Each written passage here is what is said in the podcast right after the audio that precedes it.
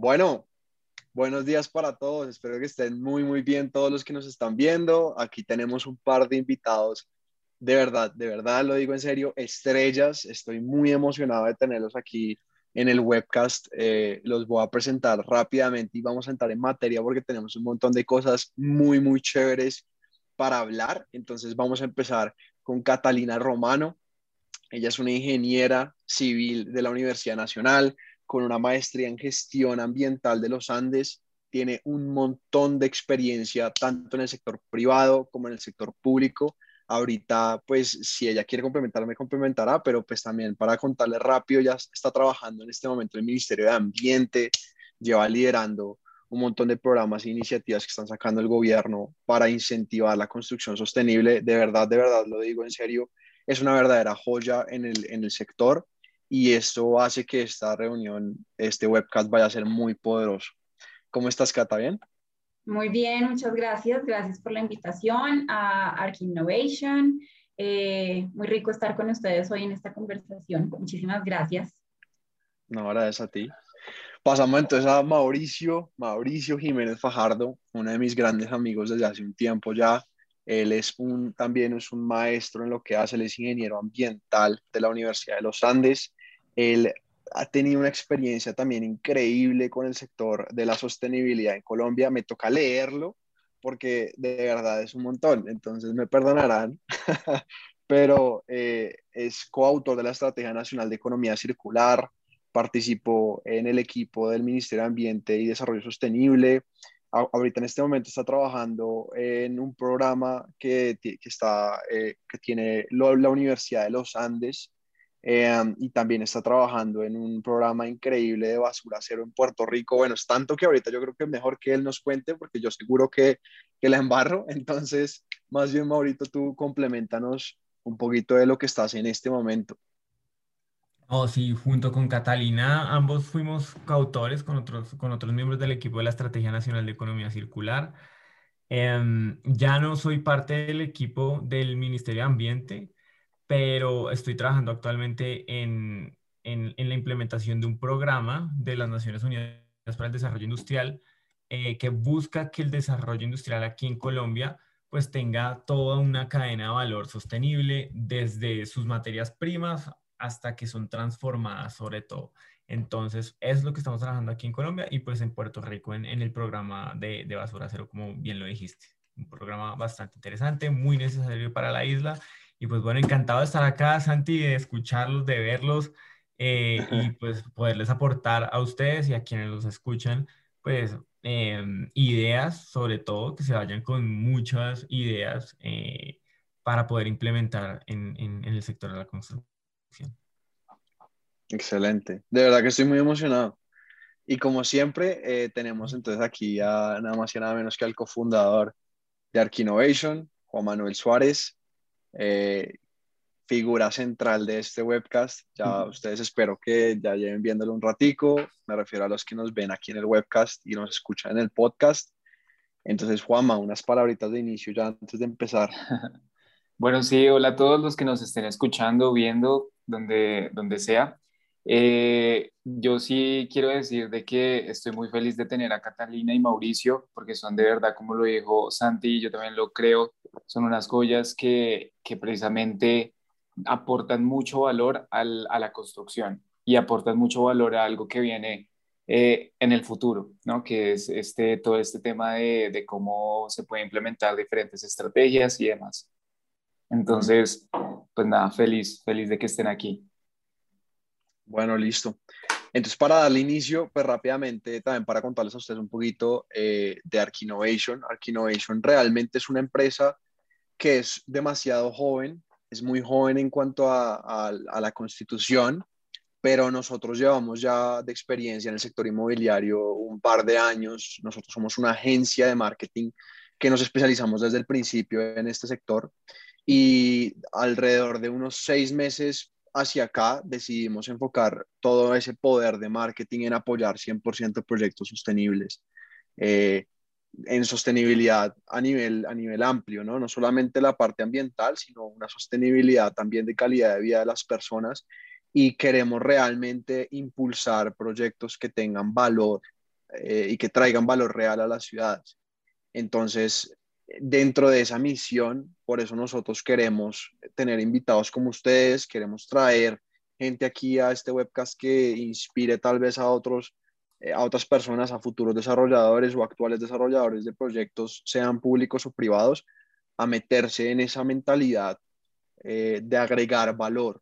Y no solo de agregar valor, sino de, de verdad pensar en la sostenibilidad y pensar en el largo plazo. Yo personalmente soy un creyente gigantesco del, de la sostenibilidad ambiental. Siento que sin la sostenibilidad ambiental no hay nada. O sea, puede que haya cosas hermosas, puede que haya, se creen tecnologías increíbles que nos mejoren la vida, pero si eso en un par de años, en unos años, se traduce en daños ambientales, pues se acaba todo, ¿no? No sé ustedes cómo lo vean, pero yo lo veo así y por eso yo soy un gran creyente de la parte ambiental. Entonces, pues vamos a entrar en materia si les parece bien. Eh, vamos a empezar con la economía circular. Yo en un webcast pasado intenté explicarlo, pero pues obviamente mi perspectiva de, abogado, yo soy abogado para que sepan, creo que no se queda enana a comparación de un ingeniero ambiental y un ingeniero civil. Entonces, si quieren, no sé quién quiera empezar a explicar qué es la economía circular. Igual, los dos estamos ahí como adoctrinados por la misma escuela, entonces... Tal cual. Eh, bueno, pues para mí la economía circular, digamos que hay muchos eh, conceptos, muchas definiciones, pero para mí es un, es un cambio de paradigma. Eh, la economía circular eh, ofrece, digamos, una, una serie de estrategias para cambiar el modelo económico global. Es, es una visión eh, de la máxima escala posible, yo creo, obviamente con sus complejidades, que lo que busca es hacer más eficientes los procesos productivos, más sostenibles los procesos productivos y de consumo, eh, teniendo en cuenta, eh, digamos, como la, la, eh, la, disponibilidad que hay de recursos físicos en el mundo, que ya sabemos que son finitos, que se van a acabar, ya, digamos, la percepción de los recursos renovables y no renovables, yo creo que pasa a un segundo plano y entendemos que el planeta es un sistema finito que tiene unos recursos limitados y que tenemos que jugar en el sistema económico con lo que tenemos. No tenemos más eh, de lo que nos provee hoy en día pues, el planeta. Mm, y que nosotros eh, queremos un sistema económico que permita el crecimiento, el bienestar, eh, entonces tenemos que pensar el modelo económico como un modelo cerrado, como, como cuando uno le enseñan de chiquito la fotosíntesis. Entonces, que la plantita toma agua, que esa agua eh, se evapotranspira y que hay un ciclo cerrado bastante virtuoso en toda la naturaleza en el que no hay residuos, en el que el residuo es una materia prima para una nueva tarea dentro del ecosistema. Entonces es hacer como, como ese paralelo o, o como ese espejo con el sistema económico y que tengamos ciclos virtuosos cerrados en los que todas las materias primas disponibles estén siempre fluyendo y que no haya desperdicios, que no haya fugas en el sistema. Es bastante, una visión bastante, eh, no sé, como, como científica, eh, pero también humana. Es muy compleja, yo creo, no es algo eh, que mañana nos convertimos en la economía circular y todo va a ser feliz. Hay que hacer unos procesos bien complejos, pero, pero la economía circular es eso, es pensar el sistema económico como un ciclo cerrado, un ciclo virtuoso, un ciclo eficiente y un ciclo sostenible. Sí. Mauro, me corriges. Mauro, ahí ya yo no sé si tiene algo que agregar. Catalina lo dijo muy bien. Eh, um, es un concepto que elimina eh, el, el, término de residuo de los procesos productivos y que tiene en cuenta la capacidad en la que los ecosistemas pueden proveer de servicios eh, para nosotros, los seres humanos, y que puedan restaurarse de una manera que nosotros pues no vayamos em, eh, dañando esa capacidad que tienen los ecosistemas de, de, brindarnos esos servicios. Entonces, em, consiste precisamente en eso, en esos ciclos virtuosos que aunque existan, debemos de ser bastante conscientes de que, de que pues estamos ya, digamos que debiéndole, ya estamos en una cuenta que le debe al planeta entonces debemos de restaurar muchas veces em, ciertos eh, ciclos productivos que sean restaurativos para, pues entonces, digamos que llegar a un punto de equilibrio. Eso es lo que debe estar sucediendo, debe estar pasando, y pues la economía circular, eh, pues entra a jugar un papel muy importante en esto. Sí. No sé si el otro ingeniero quiere agregar algo. no, yo sí los estaba escuchando y me gusta mucho el concepto. Realmente el tema de la economía circular es, digamos que relativamente nuevo para mí o sea, impresionantemente porque pues a pesar de que soy ingeniero civil, en la carrera no nos enseñan esto. La carrera es impresionante como, como ya normalizan un montón de cosas que, que la verdad no son normales, o sea, no es normal que, como ustedes lo dicen, que para construir un edificio se requiera tanto, tanta materia prima y eso no lo, no lo normalizan desde, desde, desde el campo de estudio. Entonces, qué chévere que, también pues ustedes aquí lo, lo, traigan a colación y pues ya, ya hayan esas iniciativas también por parte del Estado para, como para, para contrarrestar y hacer algo diferente.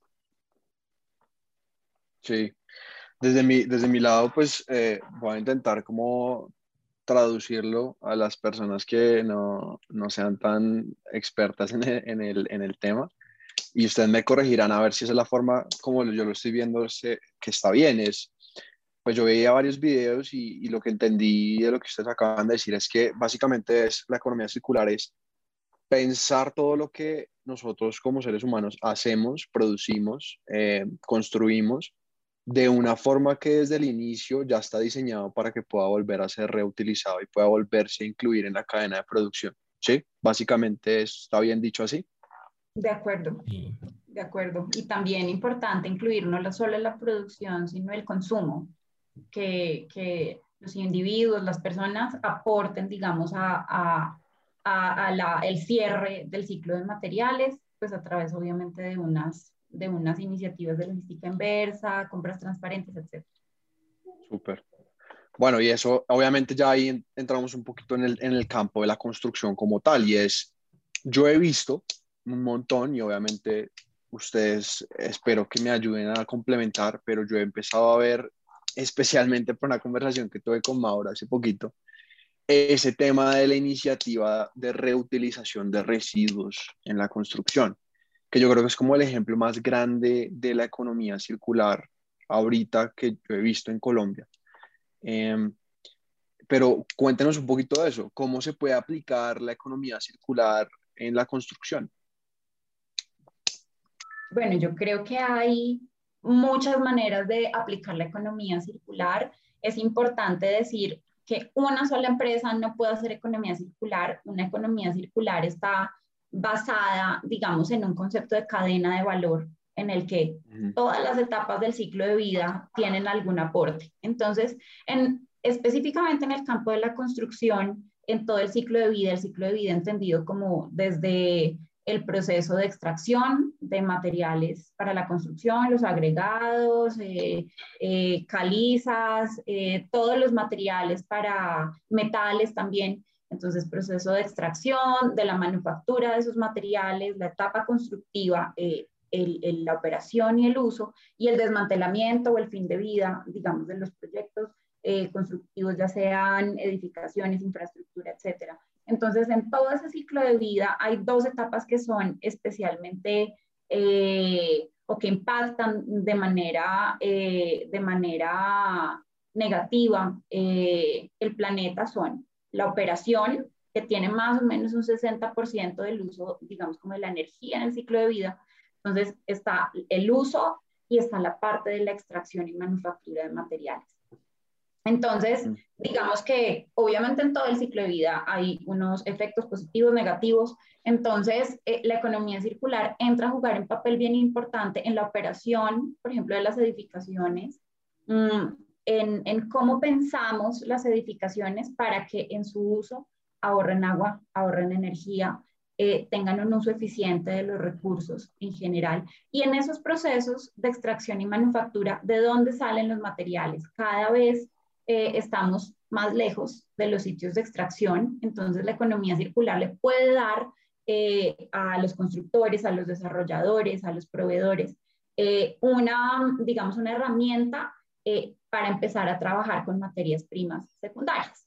Entonces, ya no tener la arena de río o la arena de peña, bueno, sino empezar a trabajar con unos agregados que vengan como subproductos de los residuos eh, y yo creo que también el concepto de codiseño no solamente reutilizar residuos, sino el mejor residuo es el que no se genera. Eh, empezar desde el, desde, desde, desde el sector de la construcción a pensar en cómo generar el mínimo de residuos, el mínimo de desperdicios y edificaciones, infraestructuras, viaductos, etcétera, eficientes, que sean durables, que se puedan rehabilitar y que en su fin de vida tengan la posibilidad de volver al ciclo productivo.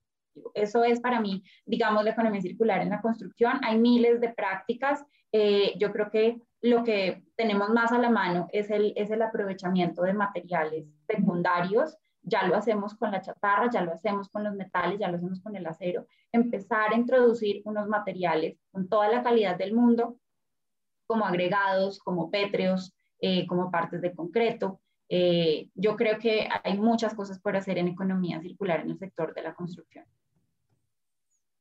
Sí. No, y Mauro, Mauro tiene unos, la última vez que hablamos, Mauro, tú me botabas unas cifras eh, impresionantes, como de la, de la, del potencial que hay en, en Colombia de, por ejemplo, reutilización de, de materia.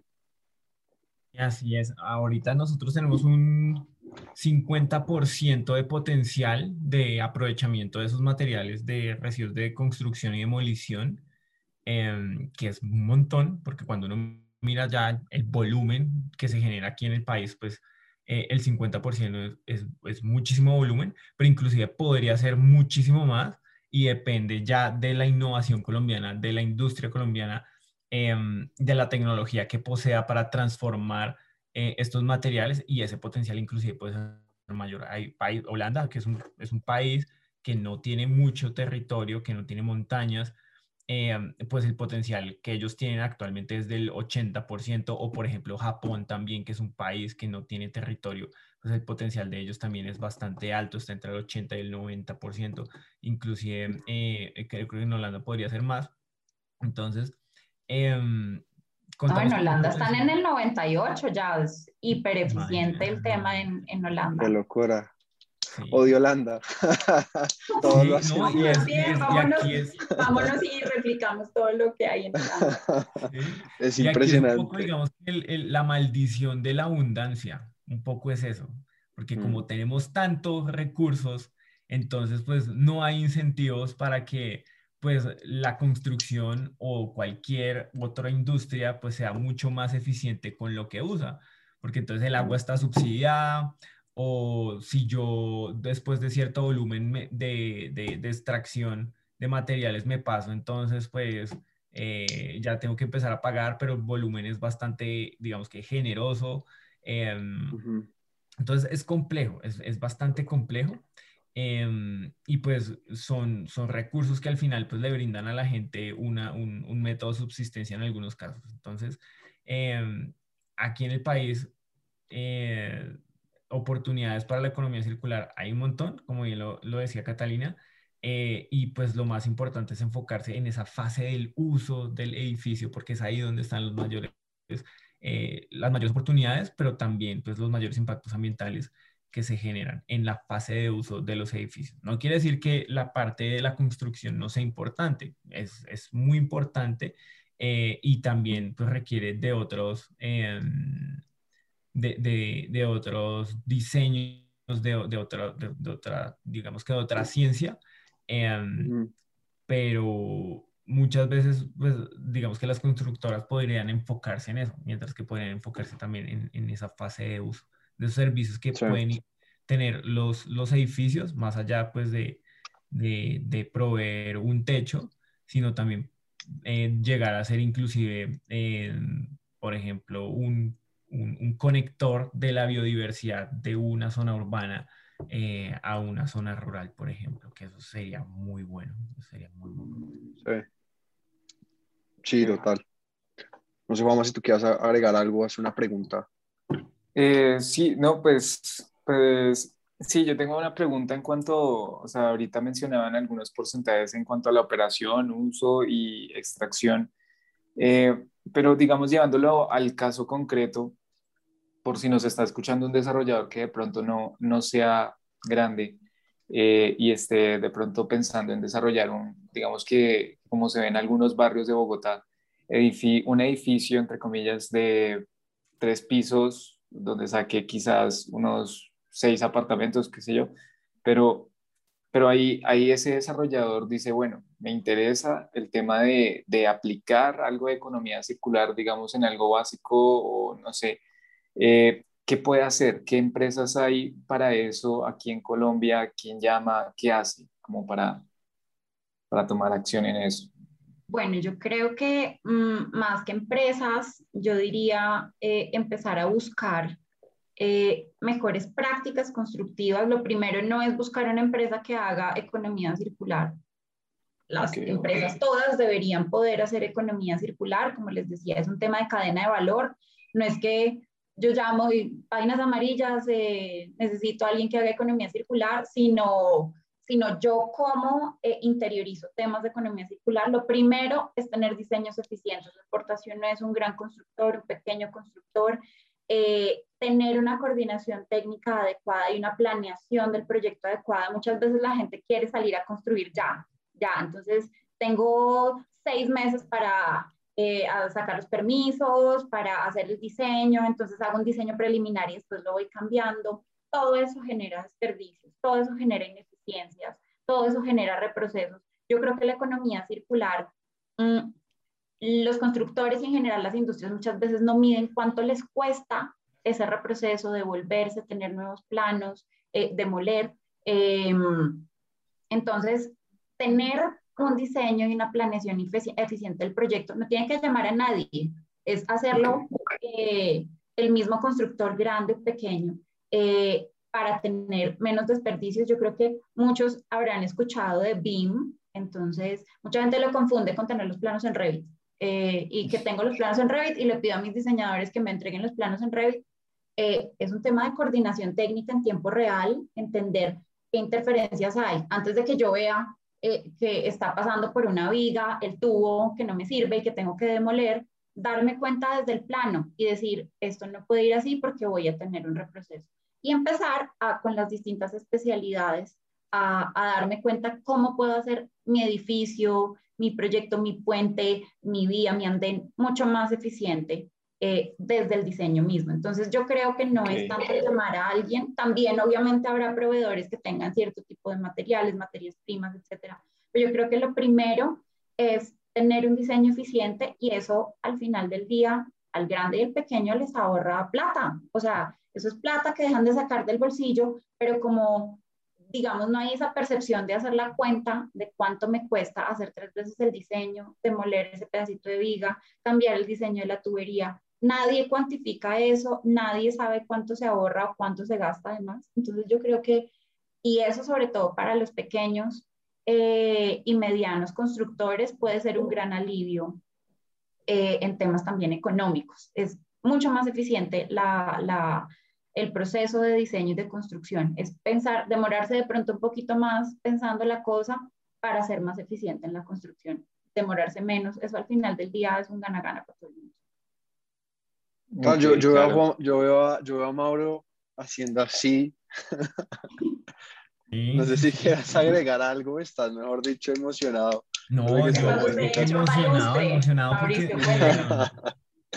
eh, es, es, muy cierto y Catalina pues ya lo dijo de una manera bastante brillante y elocuente, em, de que es en, es, es en, ese diseño, es en la fase de diseño donde uno puede empezar a, a, a, mirar cosas que no, que no calan dentro del edificio. Entonces, em, Sí, o sea, como que hasta uno lo piensa, ¿no? Como que debería ser hasta normal, natural, que estas cosas se hicieran, pues, o sea, bien planeadas, y pues empezar a, a, pañetar, echar ladrillo y, y echar para arriba, porque pues no, o sea, no es tan, no es así al final, o sea, hay mucha plata que se pierde.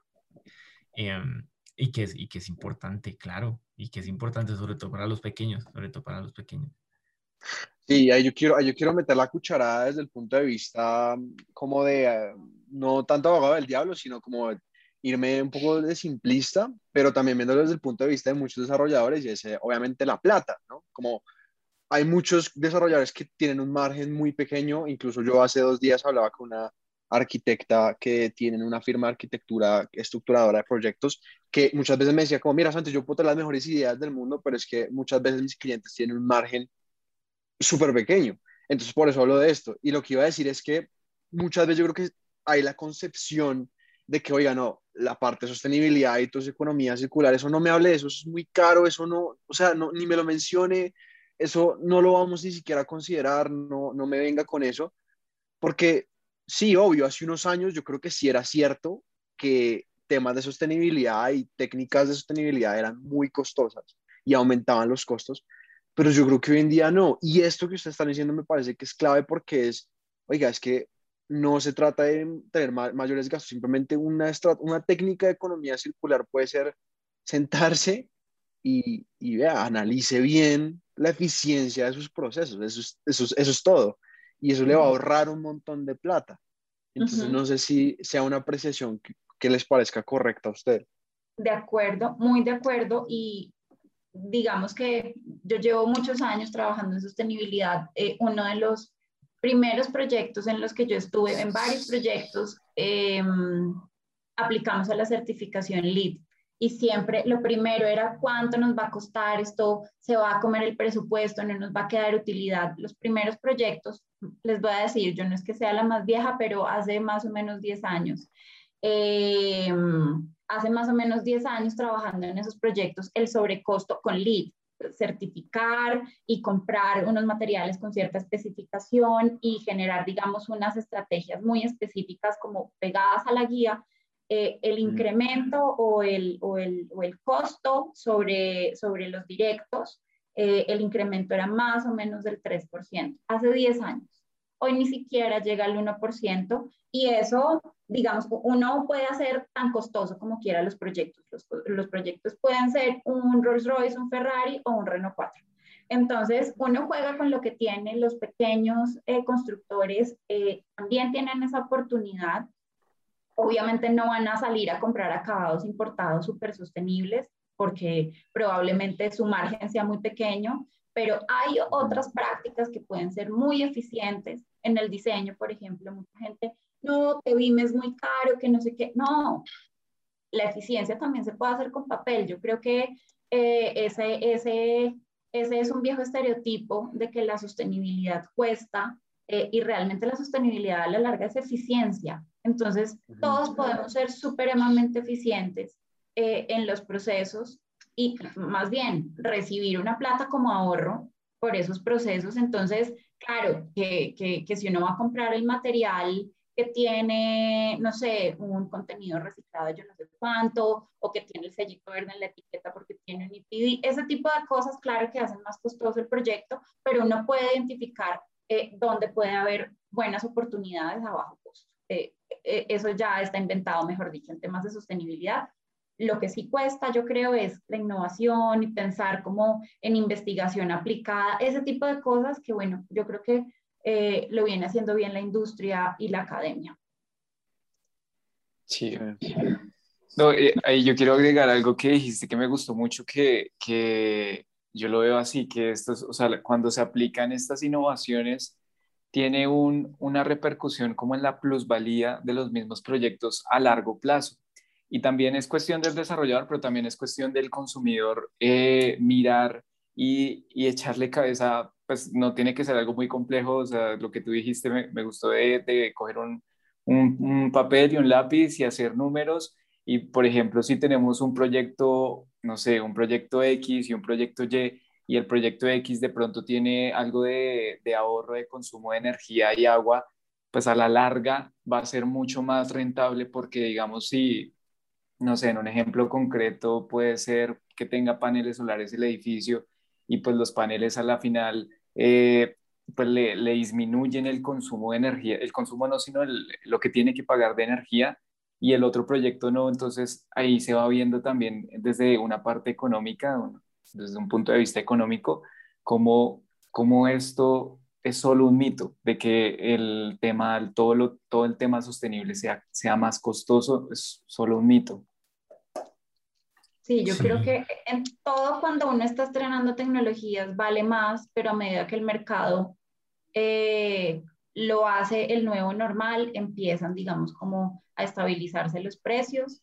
Eh, pues hace, no habíamos nacido, pero eh, en, en, los años 80 y 90 nadie hablaba de seguridad y salud en el trabajo, que eso era carísimo, que cómo va a tener. Hoy en día nadie piensa en que en que no vaya a haber unos protocolos de seguridad y salud en el trabajo porque es lo común. Entonces, yo mm. creo que todo es cuestión de, de, ir cambiando eh, el chip, evolucionando, digamos, en las prácticas. La construcción se quedó eh, en muchos temas en prácticas muy tradicionales, pero yo creo que es momento de introducir nuevos conceptos y nuevas tecnologías en el grande, el mediano, en todas partes.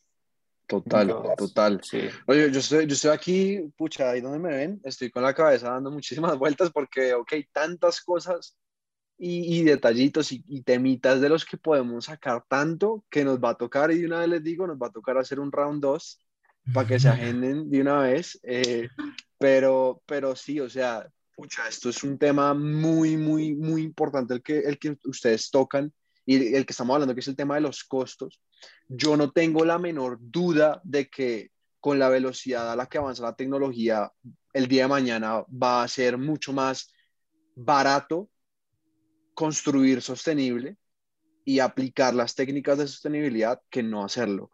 No solo desde el punto de vista, y esto es lo que va a decir, me parece que es una clave de todo, no solo desde el punto de vista de ingeniería y de la construcción como tal, sino del mercado. Porque, y yo creo que voy a cansar con este ejemplo, pero ustedes ven lo que hizo Tesla, eso es una cosa para mí absurda. Y Tesla hizo que el carro eléctrico pasara de ser un lujo o algo que de pronto nadie quería tener a algo que ahora GM, ahora Volvo, eh, o sea, Volvo lo vi hace dos o tres días, Volvo ahora se comprometió a hacer todos sus carros eléctricos. GM cambió todo su, modelo de negocio, su propósito, su misión, su esencia, hacer carros eléctricos. ¿Y por qué estoy hablando de este ejemplo? Porque eso demuestra que el mercado está demandando ese tipo de soluciones. Y yo no tengo duda que eso va a pasar porque nuestras generaciones, la generación, para hablar de, eh, de, forma técnica, la generación eh, Y, los millennials, la Z, la X, somos personas mucho más enfocadas en eso, como que nos preocupa un poco más y somos consumidores más conscientes. Y yo no tengo duda que en un futuro cercano eh, se van a demandar proyectos inmobiliarios que me muestren como, oiga, bueno, muéstreme usted cómo construyó esto, eh, qué aplicó, qué técnicas aplicó para ahorrarse un poquito más de agua, para reutilizar materiales, cómo eso va a, cómo va a impactar el, el uso que yo le voy a dar a este apartamento, va a reducir mi huella o no. Y no tengo duda que eso va a pasar. Y yo estoy seguro y le, le, meto plata, ojalá esté en unos 10 años, podamos ver este video y diga, oiga, tuve razón, que en unos, en unos años todo el, el, el mercado de, de, desarrolladores les va a tocar adaptarse así no quieran, como lo que pasó con la industria automotriz. Entonces... es un tema reputacional también, eh, de consumo, claro, la gente está buscando consumir eh, más sostenible, pero las empresas cada vez son más susceptibles a, a, la mala reputación, digamos. Nadie quiere estar en el directorio de los contaminantes, en el directorio de los que no están cambiando el chip. Entonces, mm. los desarrolladores grandes y pequeños tienen que empezar a diferenciar su oferta hacia la sostenibilidad. Total, total. un brochure, un brochure, o sea, hagamos de cuenta que voy a comprar un apartamento, vamos a comprar un apartamento y nos pasan el brochure. y el brochure... vamos a comprar el apartamento. vamos. Bueno, y el brochure, y el brochure dice, el apartamento tiene tanta alcoba, no sé qué, y genera ahorros en energía eh, evaluados en tanto cada tres años genera ahorros en agua en tanto cada cinco años, dos años. Entonces, o sea, imagínense eso cuando uno le pasa en un brochure, eh, pues eso es muy ganador, eso es muy ganador. Entonces ah, uno dice, bueno, ok, me, puede, me pueden estar cobrando un poquito más, dos, cuatro, cuatro millones, diez millones de pesos más, pero a la larga, a la larga, en el, juego a largo plazo, pues, eh, pues yo estoy viendo eh, muchas cosas que me están brindando valor, me están brindando valor, em, porque pues el periodo de uso de, un edificio o de un apartamento, una casa, pues es por lo menos unos 30 años aproximadamente. Entonces, em, ahí hay un, un, punto de ganar. Y, y, sobre lo que estamos hablando ahorita de cómo implementar la economía circular en Colombia, en, las, en el sector de la construcción hay dos cosas que a la gente le, le, le duele, digamos. Y el primero es el, el cambio del método. Eso a la gente le duele que es que no sé cómo hacerlo em, y, prefiero seguir haciendo como lo hago porque pues es lo que sé hacer. Entonces, eh, mm. hay, hay, un dolor que hay que aliviar em, y quien lo haga va a ganar. Y el segundo es em, precisamente ese, ese cambio de paradigmas donde ya los constructores no piensan en el corto plazo, en el retorno al corto plazo, sino en el largo plazo que es donde eh, los edificios y las construcciones pues tienen el, mayor potencial de generar valor a las personas. en el largo plazo, cuando, cuando un constructor piensa en el largo plazo del uso eh, eh, y en el usuario. Total. Total. Y ahí hay algo, yo, yo resalto, yo, yo, creo que Juanma quiere agregar algo ahí, pero yo también resalto una cosita. ¿No lo querías? No, sí, pero dale. Ah, bueno, bueno. Eh, yo resalto mucho desde la parte de marketing, porque obvio como nosotros de agencia de marketing tengo la cabeza también dispuesta ahí, lo que es lo que tú dijiste del brochure me parece poderosísimo, porque eso es diferenciación. Hoy en día, ustedes los dos viven en Bogotá, ¿cierto? Sí. Bueno, ustedes saben que todos los proyectos en Bogotá son iguales, es impresionante. O sea, me refiero desde, el punto de vista de marketing, todos los promueven igual, los brochures son todos iguales, en los, las páginas web que tienen son todas iguales, no hay diferenciación. Incluso se, se, puede llegar a hablar de una especie de comoditización de los proyectos inmobiliarios, porque pues, además aquí no se construye con demasiada innovación, tristemente, y nos toca encontrar a, esos desarrolladores que sí quieren construir diferente. Pero a lo que voy es que solo poner eso en los brochures, solo decir, oiga, mi edificio realmente tiene un trabajo duro de sostenibilidad, esto le ahorra, es una diferenciación entre el proyecto que tiene al lado y ustedes. Y eso marca en el mercado no tengo duda. ¿Qué vas a decir tú, mamá? Total. No, yo iba a decir que, pues ya, o sea, todo lo que acaban de decir me parece eh, que tiene mucho sentido en cuanto también lo que dijo Catalina, la, la, el tema de la reputación del desarrollador, o sea, a la final sí, sí sabemos que, que hacia el futuro va a haber un cambio de forma de construcción pues la reputación son esos, o sea, la reputación buena que van a generar esos desarrolladores que hoy empiecen a implementar cosas y metodologías de economía circular, pues van a ser los que en el futuro tengan una mejor reputación y de pronto hasta le callen la boca a constructoras como que hoy vemos que están muy bien posicionadas como Cusesar y demás, si ellas no se ponen también las pilas y eso, eso también me quedó sonando, también lo que dijo Mauricio sobre el tema de, del brochure, es una ventaja, sin duda, una ventaja competitiva desde el marketing. Y, y algo, aquí yo quería decir algo con, la, con el, la diapositiva que ven. Si hablamos de materiales circulares, es una, es una pregunta, si, si hablamos de materiales circulares, específicamente los desarrolladores, ¿qué, materiales pueden aplicar? O sea, si yo quiero construir, pongámonos otra vez en ese ejemplo, una construcción pequeña, un desarrollador mediano pequeño, yo quiero construir eh, con materiales circulares, hay que, ¿qué, es, ¿qué es lo que se debe proceder a hacer a pesar de que ya él tenga una buena planeación y todo eso? O sea, ¿a qué nos referimos exactamente con eso? Bueno, en temas de materiales circulares, aquí en Colombia hay una oferta, digamos, limitada. Eh, pero bueno, ya les contaré desde el Ministerio de Ambiente que estamos pensando eh, para, para, aumentar, digamos, esos mercados de, de nuevos materiales, pero eh, yo creo que el material por excelencia secundario eh, son los agregados, la arena, las gravas, etcétera, todo ese material, eh, digamos, granular que se utiliza eh, de manera intensiva en la construcción. Entonces, eh, los, esos materiales, digamos, de cantera o ese tipo de materiales o de minerales, cada vez, digamos que son económicos, pero cada vez se encarecen un poquito más porque están más lejos de la zona urbana, es de, digamos, menor calidad eh, el material que se encuentra cerca. Eh, y todos sabemos que entre más lejos, más costos de transporte, entonces se hace un poquito más costoso ese material. Entonces, eh, existen ya arenas, gravas y ese tipo de materiales y de agregados secundarios.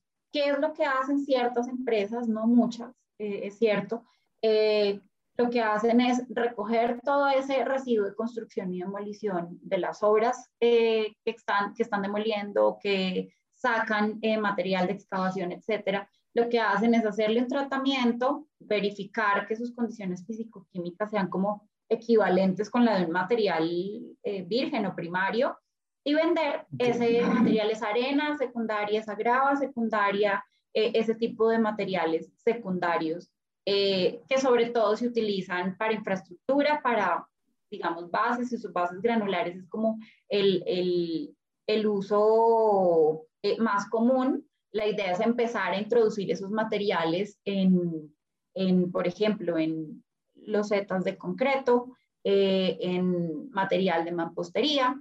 Em, y bueno, yo creo que todos los constructores eso ya está inventado, que cogen y con las partes de corte, después hacen rellenos, eso es reuso, pero también es aprovechamiento de ese material.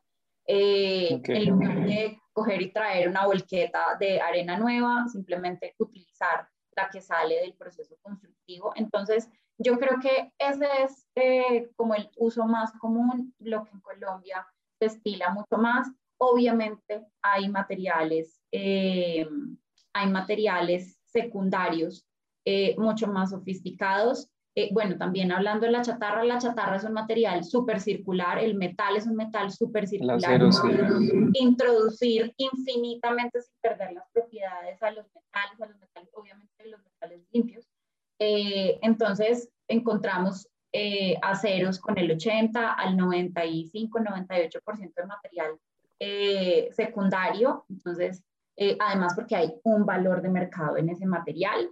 Mm, pero la idea es empezar a trabajar, por ejemplo, pisos, eh, por ejemplo, eh, acabados eh, con plástico reciclado, con, por ejemplo, ya existen temas de cerámicos que vienen de materiales secundarios, de arcillas secundarias, pero es cierto que el mercado todavía es bastante incipiente, todavía está dando como sus primeros pasitos de bebé aquí en Colombia. Eh, la idea es que desde lo público haya unos incentivos bien importantes y bien interesantes para que, o sea, esas cosas que el mercado no está moviendo solito, empecemos a pedalearlas, digamos, dándole incentivos, eh, entendiendo que, como decía Mauro, eh, este es un país de abundancia en los recursos, entonces sale muy barato ir a la cantera y coger el material, pero yo creo que con el tiempo, en unos 5, 8 años, vamos a ver la escasez de material va a ser mucho más costoso, eh, entonces eh, vamos a tener que empezar a trabajar con materiales secundarios. Sí, y sabes, yo, creo, que, ahorita que lo... Perdón, Santi. Dale, dale. dale, dale. No, sí, eh, yo, yo iba a agregar ahí algo que, que, sobre todo para el desarrollador, decirle como vea, si, si va a construir, ahorita pasa mucho que, que quieren construir en barrios que ya están urbanizados. por ejemplo, yo vivo cerca al Minuto de Dios y en el Minuto de Dios, barrio eh, pues hay muchas casas, también se ve por Pontevedra, muchas casas. Entonces ahí, ahí se ve cómo los desarrolladores construyen sobre esas casas y es como cambiarle esa mentalidad de que vea a esa casa que ya está construida ahí como, como un desperdicio de que toca demoler y, y botar y quemar, y, sino que también vea que eso, le, o sea, que esté una casa ahí también puede reutilizar el material para su mismo edificio y le va a disminuir ciertos costos. Bueno, yo les voy a contar sobre un caso súper exitoso que a mí me parece, mejor dicho, la panacea. Ellos de hecho se certificaron en Cradle to Cradle, que es como un, eh, un label, una certificación eh, en temas de circularidad. eh, y es el edificio de la EAN. Yo creo que todos hemos visto ciertos contenidos sobre que ellos son sostenibles, el edificio eh, tiene unas especificaciones súper top en temas de eficiencia, pero ahí antes había pues la antigua sede de la EAN, que era una casita eh, pequeña, y bueno, lo que ellos hicieron, ellos pudieron haber cogido retro y para abajo la casa. sí. fue, listo, nos demoramos un poquito más y no la demolemos, sino que la deconstruimos. Entonces, lo que hicieron fue sacar, dejar como el coquito de la casa, mejor dicho, y decir, bueno, ¿a quién le sirven las ventanas? Vamos a desmontar la ventana y utilizarla nuevamente tal como está prevista, no que vamos a fundir el marco, que vamos a moler el vidrio y lo vamos a utilizar en otra cosa, no, manteniendo el valor intacto del material. El piso, por ejemplo, eran listones de madera. ¿Qué vamos a hacer con esa madera? Pensar antes de demoler cómo puedo generar, digamos, esos aprovechamientos del material sin que pierda sus propiedades. Sin, por ejemplo, la madera pudieron haberla eh, vuelto chips o, o acerrín, eh, ese tipo de cosas para otro uso, pero no pierde el valor y, se mantiene, digamos, eh, en, un ciclo virtuoso por mucho más tiempo. Entonces, ese concepto de deconstrucción me parece súper bonito, súper interesante. No lo he visto de manera, digamos, como eh, pero yo creo que tenemos que empezar a pensar en eso, en, en en que las cosas, eh, eh, por ejemplo, si van a demoler y hacer un nuevo edificio, claro, pero la casa todavía tiene un valor. Entonces, mm. en vez de coger y mandarle la bolita y demoler de una vez todo, ¿qué tiene valor y qué puede utilizar tal como está hoy en día? El marco eh, en aluminio de la ventana, el vidrio completo, evitar, digamos, eh, además la mezcla de, listo, salieron todos esos residuos y voy y los pongo en un lote eh, en disposición final. No, darle valor a todo ese material que todavía eh, debe preservar.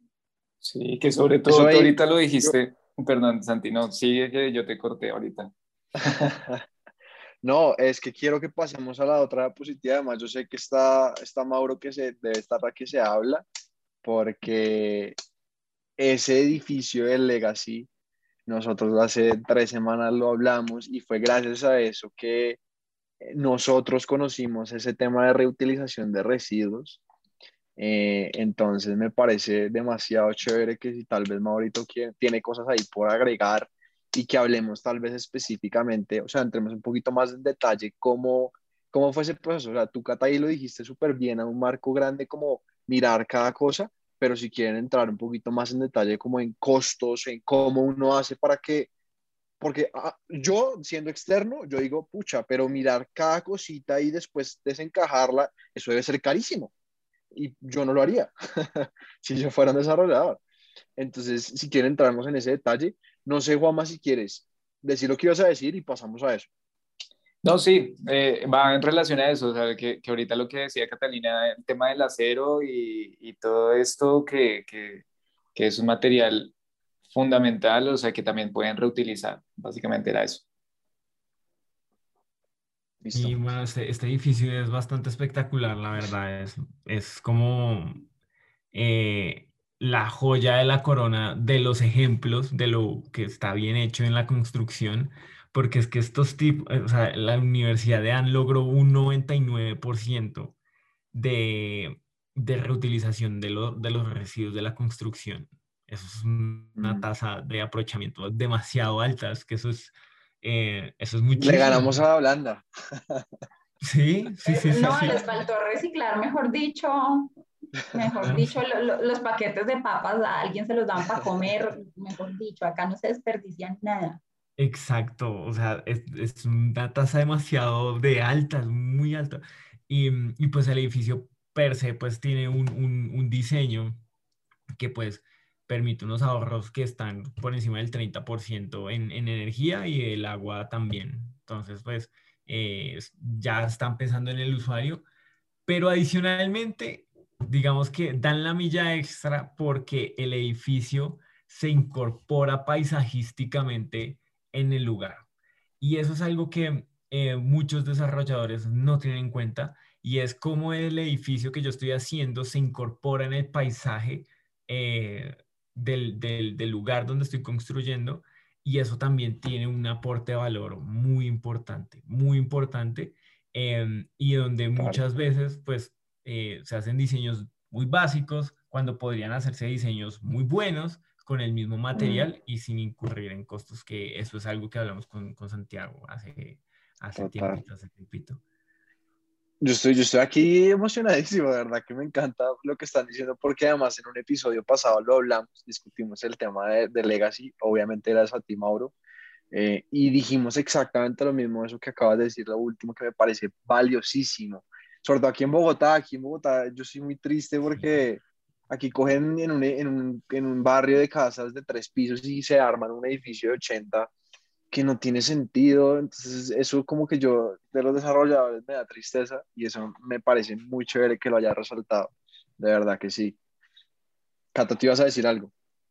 Eh, no, bueno, yo creo que, que, el tema de, de AN es un buen ejemplo en todo sentido, en temas de aprovechamiento de residuos, en temas de eficiencia, en temas de emplazamiento, de, de, de cómo conectar en el proyecto. Es un proyecto muy completo pero eh, a mí me parece que parte, digamos, de esos esfuerzos se dan en unos escenarios, tristemente, cuando el proyecto es mío, cuando yo lo voy a utilizar. Eh, entonces, obviamente, EAN es con sus recursos, pero sabiendo que se va a ahorrar eh, recursos, dinero, etcétera, costos de mantenimiento, en fin, porque es su propio proyecto. yo creo que, mm, es importante que los constructores empiecen a pensar, eh, claro, yo le vendo a alguien y ya no es mi proyecto, entonces el que se va a ahorrar el dinero es el usuario y no yo. Eh, mm. Pero ver cómo, cómo eh, equilibramos esas cargas en, en, otro tipo de usos de edificaciones, por ejemplo, hablo específicamente del mercado de la vivienda, que es el más susceptible al aumento de los precios, por ejemplo. Entonces, en temas, por ejemplo, un centro comercial o los edificios de oficinas o los comerciales en general, tiende a haber mucho, digamos, esa oferta eh, de sostenibilidad en la vivienda, no tanto, y realmente donde más se necesita y donde hay más déficit, digamos, tanto cualitativo como cuantitativo de, de, de, de oferta, digamos, de, de unidades habitacionales es en la vivienda. Entonces, yo creo que hay oportunidad de trabajar otro tipo de prácticas. Mm, en muchos países, no tanto de Latinoamérica, los constructores han empezado a pensar eh, en seguir en propiedad de los, de los, de los edificios eh, como un incentivo. Claro, cuando yo soy el dueño y empiezo a arrendar o a rentar eh, inmuebles, pues tengo más interés en que haya menores costos de mantenimiento, en que haya ahorros de material. Entonces, los constructores en muchas partes y viendo, digamos, como el aumento de los precios de la vivienda, se han volcado hacia el negocio de la renta. Entonces yo me quedo con mi edificio de vivienda, lo hago supremamente eficiente eh, y capturo, digamos, esos costos eh, o esos ahorros en el tiempo. Entonces creo que, digamos, e-, eso en economía circular eh, es, es, una de las prácticas o de los modelos más eficientes, cambiar el modelo de producto por servicio que mi rentabilidad no sea por unidad habitacional vendida, sino yo presto el servicio de vivienda, te rento el apartamento súper eficiente, eh, con bajos costos, con poquito mantenimiento, y el constructor es el que percibe esos ahorros que hoy en día no pasa con la vivienda. Entonces, yo creo que puede haber también una innovación y unas buenas prácticas eh, o, digamos, un cambio de, paradigma o de visión eh, dentro del, del, modelo de vivienda, me parece que puede ser interesante y más cuando muchos jóvenes cada vez piensan menos eh, en, en, yo me voy a casar, voy a comprar la casa, voy a comprar el carro, voy a tener dos niños. Entonces esa compra de vivienda se está posponiendo cada vez más. Puede ser una buena oportunidad para los constructores de percibir esos ahorros en el sector vivienda. Total. Mauro, yo estoy en este momento en un edificio que es así, justo así como lo menciona Catalina. eh, mi hermano se pasó a un, a un, edificio nuevo, pues, tiene un año de construido el edificio y funciona así. Las personas rentan por temporada, seis meses o un año, eh, eh, un, apartamento, un departamento que tiene pues una cocina, eh, y tiene varios espacios que son compartidos. Entonces aquí el edificio tiene un gimnasio, tiene una lavandería compartida, tiene una terraza compartida eh, donde la gente pues hace cosas, tiene un coworking. Entonces em, esos espacios están dando. Eh, este espacio es aquí en Bogotá. tiene también un tema de eficiencia energética muy bueno, de ventilación también excelente. Entonces, esos espacios ya están haciendo y, y, son, la mayoría de personas que están aquí en este momento son, son jóvenes, son precisamente jóvenes, son emprendedores, mm. entonces como que eh, aprovechan estos espacios, estos lugares para generar negocios. Entonces, estas unidades habitacionales se vuelven centros de innovación de alguna manera. Entonces, es, es, mm, es bastante interesante, es muy bacano eh, estar acá en este espacio, es chévere. Mauricio, ¿en cuál edificio estás? Eh, es uno que queda ahí por la Caracas. Sí. Sí, creo que lo he escuchado cerca, y casi ahí como una cuadra de la Caracas. Sí, sí, sí, sí. ¿Cómo se llama otra vez? Que se, se corta un poquito. Pluraco Living, Pluraco Living. Plura. 72 con 10 mm. y algo. Sí, sí, sí, sí. Sí, lo he visto, el caso es interesante. Muy bacano.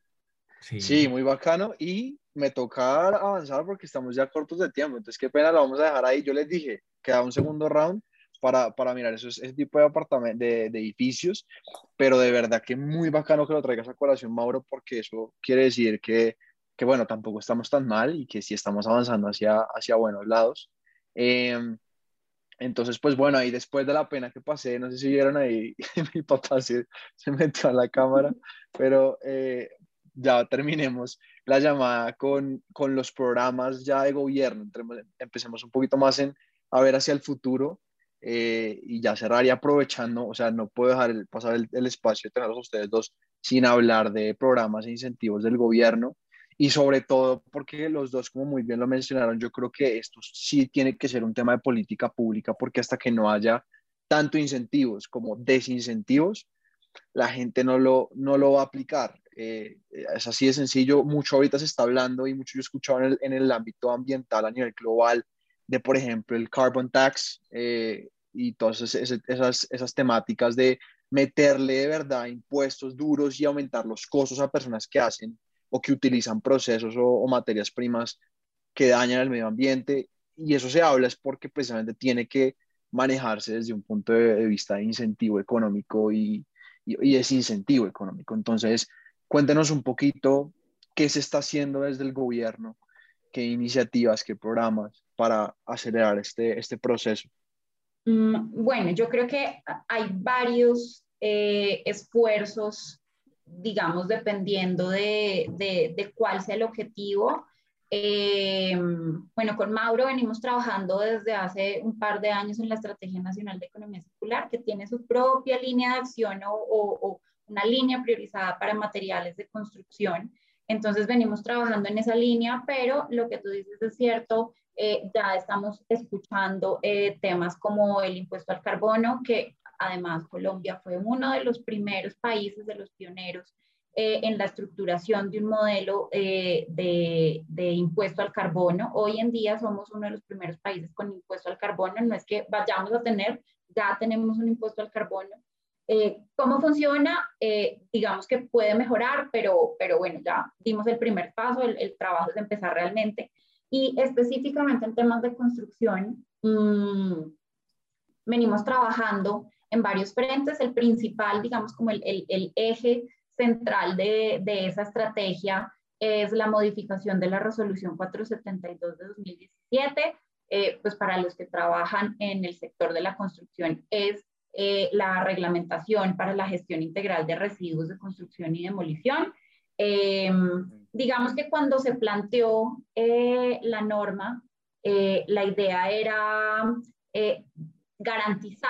eh, la adecuada gestión del material, no importaba si fuera para disposición final o para aprovechamiento. Hoy ya estamos viendo, no, ¿cómo vamos a llevar a disposición final un material que tiene todo el valor del mundo? O sea, estamos enterrando plata ¿cómo vamos a incentivar que toda esa materia prima se vaya a disposición final, ocupando una cantidad de suelo impresionante? Eh, la gente no suele dimensionar muy bien el tema de los residuos de construcción y demolición, pero duplican eh, la cantidad de, de, residuos domiciliarios de las ciudades eh, al año. Entonces, mientras las ciudades tienen más o menos, o el país tiene más o menos unos 13 millones de toneladas dispuestas al año de, de residuos domiciliarios, eh, estamos llegando a los 25 millones de toneladas año de residuos de construcción y demolición. Eso no hay lote en el que uno pueda tener esa cantidad de material y que además es inerte, o sea, no tiene ninguna peligrosidad, tiene todo el potencial de aprovechamiento, ya hablábamos de, de tasas del 90, 95, 98. Entonces, eh, la 472 eh, quiere abrir la puerta a un proceso de simbiosis industrial, que si yo soy un constructor y tengo al lado una obra que está eh, generando unos desperdicios que a mí me sirven, venga, ¿por qué no hablamos entre los dos y hacemos ese intercambio en vez de que usted lo envíe con unos costos de transporte, etcétera, etcétera, a gestionar disposición final muy seguramente, en vez de coger y mandárselo a su vecino que lo va a utilizar mucho mejor y lo va a aprovechar. Entonces, esa es una primera, mm, una primera aproximación al tema. También eh, vamos a cambiar, digamos, el método de cálculo del aprovechamiento eh, con la línea base sobre el residuo. Y bueno, unos temas, digamos, más eh, operativos que le permitan al Ministerio de Ambiente, a las autoridades ambientales ejercer como sus funciones de control, eh, que la gente pueda reportar más fácil, que no sea con el formatico en Excel que la gente llena a mano impreso y se lo manda a la autoridad ambiental, sino que haya un aplicativo que sea mucho más sencillo. Mire, yo este periodo utilicé tanto material y eh, generé tantos desperdicios, los utilicé de esta manera.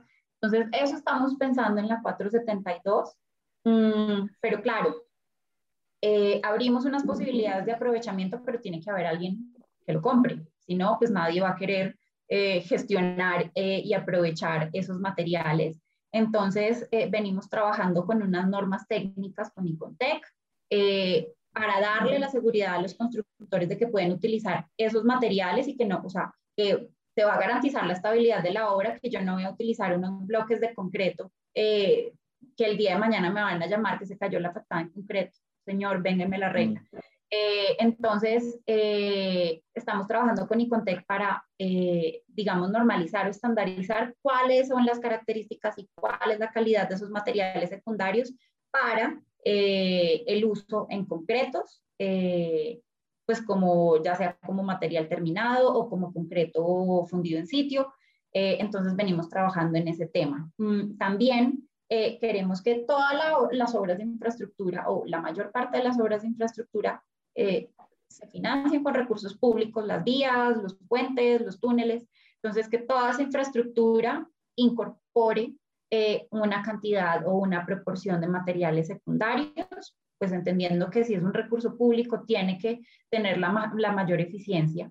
Entonces, también venimos trabajando en temas de compras públicas sostenibles para el sector infraestructura y bueno, hay varios incentivos que ya existen, eh, por ejemplo, el de Ley 1715, que es un incentivo al uso de, de, energías renovables. Entonces, toda la maquinaria, todos los equipos asociados, eh, digamos, tienen unas exenciones tributarias bien interesantes en temas de renta, en temas de IVA, eh, que pueden ser, digamos, y son, de hecho, pues bastante atractivos para el sector de la construcción. Entonces, venimos trabajando en eso. Y adicionalmente venimos trabajando, por ejemplo, con el Consejo Colombiano de Construcción Sostenible o con Camacol, eh, con distintas instancias para generar unos procesos que incentiven la construcción sostenible, que, que promuevan el uso de certificaciones. Eh, eh, venimos también trabajando, digamos también desde la mirada del cambio climático en, en edificaciones eh, neto cero carbono, eh, que sean carbono neutrales en un horizonte del 2030-2050. Eh, bueno, venimos trabajando en muchas cosas, pero ¿cuál es la idea? Generar incentivos al sector de la construcción, no solo a los grandes constructores, también a los pequeñitos, para que se monten, digamos, en el bus de la sostenibilidad y la eficiencia. Mm.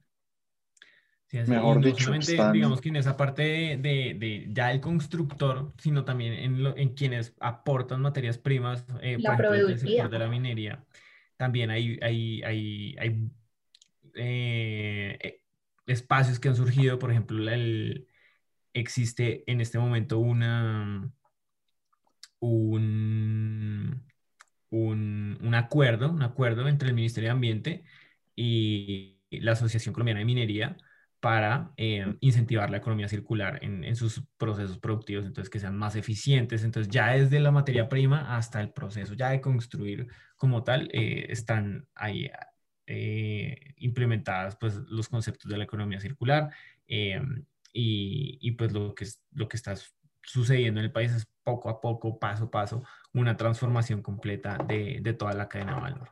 El mensaje es que no se monte en este momento en el bus, va a empezar a perder plata. Mejor dicho, hagan las cuentas. Hagan las cuentas porque esto no tiene reverso. excelente, excelente conclusión. No pudiste sacarles y a preguntar como últimos pensamientos y ya, te me adelantaste.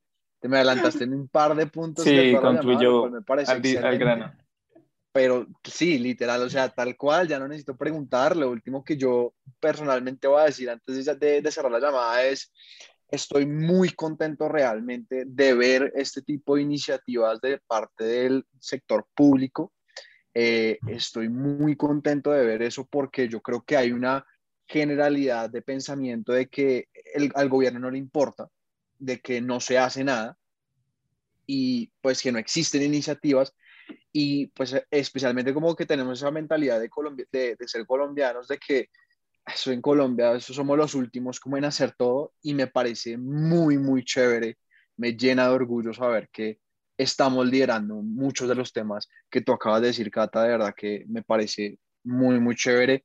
Y mi pensamiento final es que desde el punto de vista del sector público, chévere que se esté incentivando, nosotros desde el sector privado vamos a seguir incentivando desde el mercado, desde el marketing, vamos a seguir metiéndole mucha candela y yo creo que esa simbiosis entre lo que haga el gobierno y de lo que podamos hacer nosotros como sector privado, pues va a ser lo que va a mover al país, lo que va a mover al sector constructivo en el país a realmente ser algo sostenible, a que construyamos realmente mejores ciudades desde todo el punto de vista eh, de, la, de la sostenibilidad, tanto de persona como ambiental. Juanma, no sé si tú tengas pensamientos finales y ya le damos la palabra a, Mauro para que haga sus pensamientos finales y cerramos la llamada. Sí, no, pues yo también ya con lo que dijo Catalina fue muy puntual y fue directo y de verdad también concuerdo mucho, o sea, lo que ya necesitamos en, en la construcción en las ciudades es que este tema se vuelva fundamental que los constructores lo apliquen desde el inicio, desde algo muy pequeño, desde algo muy básico, hasta, hasta todo el proyecto, si se puede, en cada una de sus, sus etapas. Y, y, ya, que los, los constructores se lleven ese pensamiento que es fundamental de que si se quieren mantener y quieren seguir, pues tienen que mirar este tipo de cosas. Mm, de acuerdo. Eh, lo mío sí ya es, es, es un poquito más filosófico Em, y es una invitación a que eh, los constructores vuelvan a pensar en el otro, en el otro y, en el mundo en que tenemos. Eso es todo. Si eso es así, todo lo demás se va a ir dando solo. Todo lo demás se va a ir dando solo, eh, conseguir materiales, el diseño, pero es pensar en el otro y en el entorno que tenemos. Es volver a eso que parece tan sencillo y tan básico, pero que definitivamente no lo hacemos. No, y que, y que hoy más que nunca lo necesitamos. Me parece un excelente pensamiento final. Muchísimas gracias, de verdad, muchísimas gracias a los dos. Gracias por el tiempo. Dijimos que 40 minutos, creo que nos pasamos bastante. Creo que lo alcanzamos a duplicar. Eh, muchas gracias y muchas gracias a todos los que, los que vieron el, el webcast ojalá que de verdad hayan sacado muchísimo valor de estos dos personajes que ojalá los podamos tener muchas más veces aquí y en otros escenarios, ojalá en persona, ya casi, ojalá. Eh, pero bueno, muchas gracias. Síganos en todas nuestras redes, suscríbanse aquí al canal de YouTube si quieren ver más contenido. También estamos en podcast, en Apple Podcast, en Spotify, en Instagram, en Facebook, en LinkedIn, mejor dicho, en todos lados, busquemos como Arc Innovation y ojalá podamos construir de verdad mejores ciudades. Un abrazo para todos. Tchau, tchau. Tchau.